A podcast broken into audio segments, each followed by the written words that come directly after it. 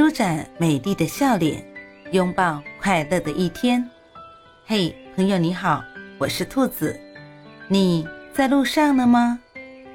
不管什么天气，记得随时带上自己的阳光。不管什么遭遇，记得内心装满开心的童话。欢迎收听早安好心情。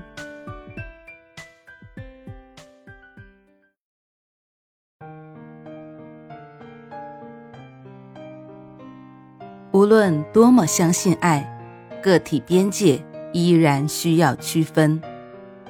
复旦大学社会学系副教授沈义斐认为，现代家庭是个体追求幸福的途径之一。家庭关系要处理好，首先得学会区分你的事、我的事和我们的事。早安，兔子，祝你有一份好心情。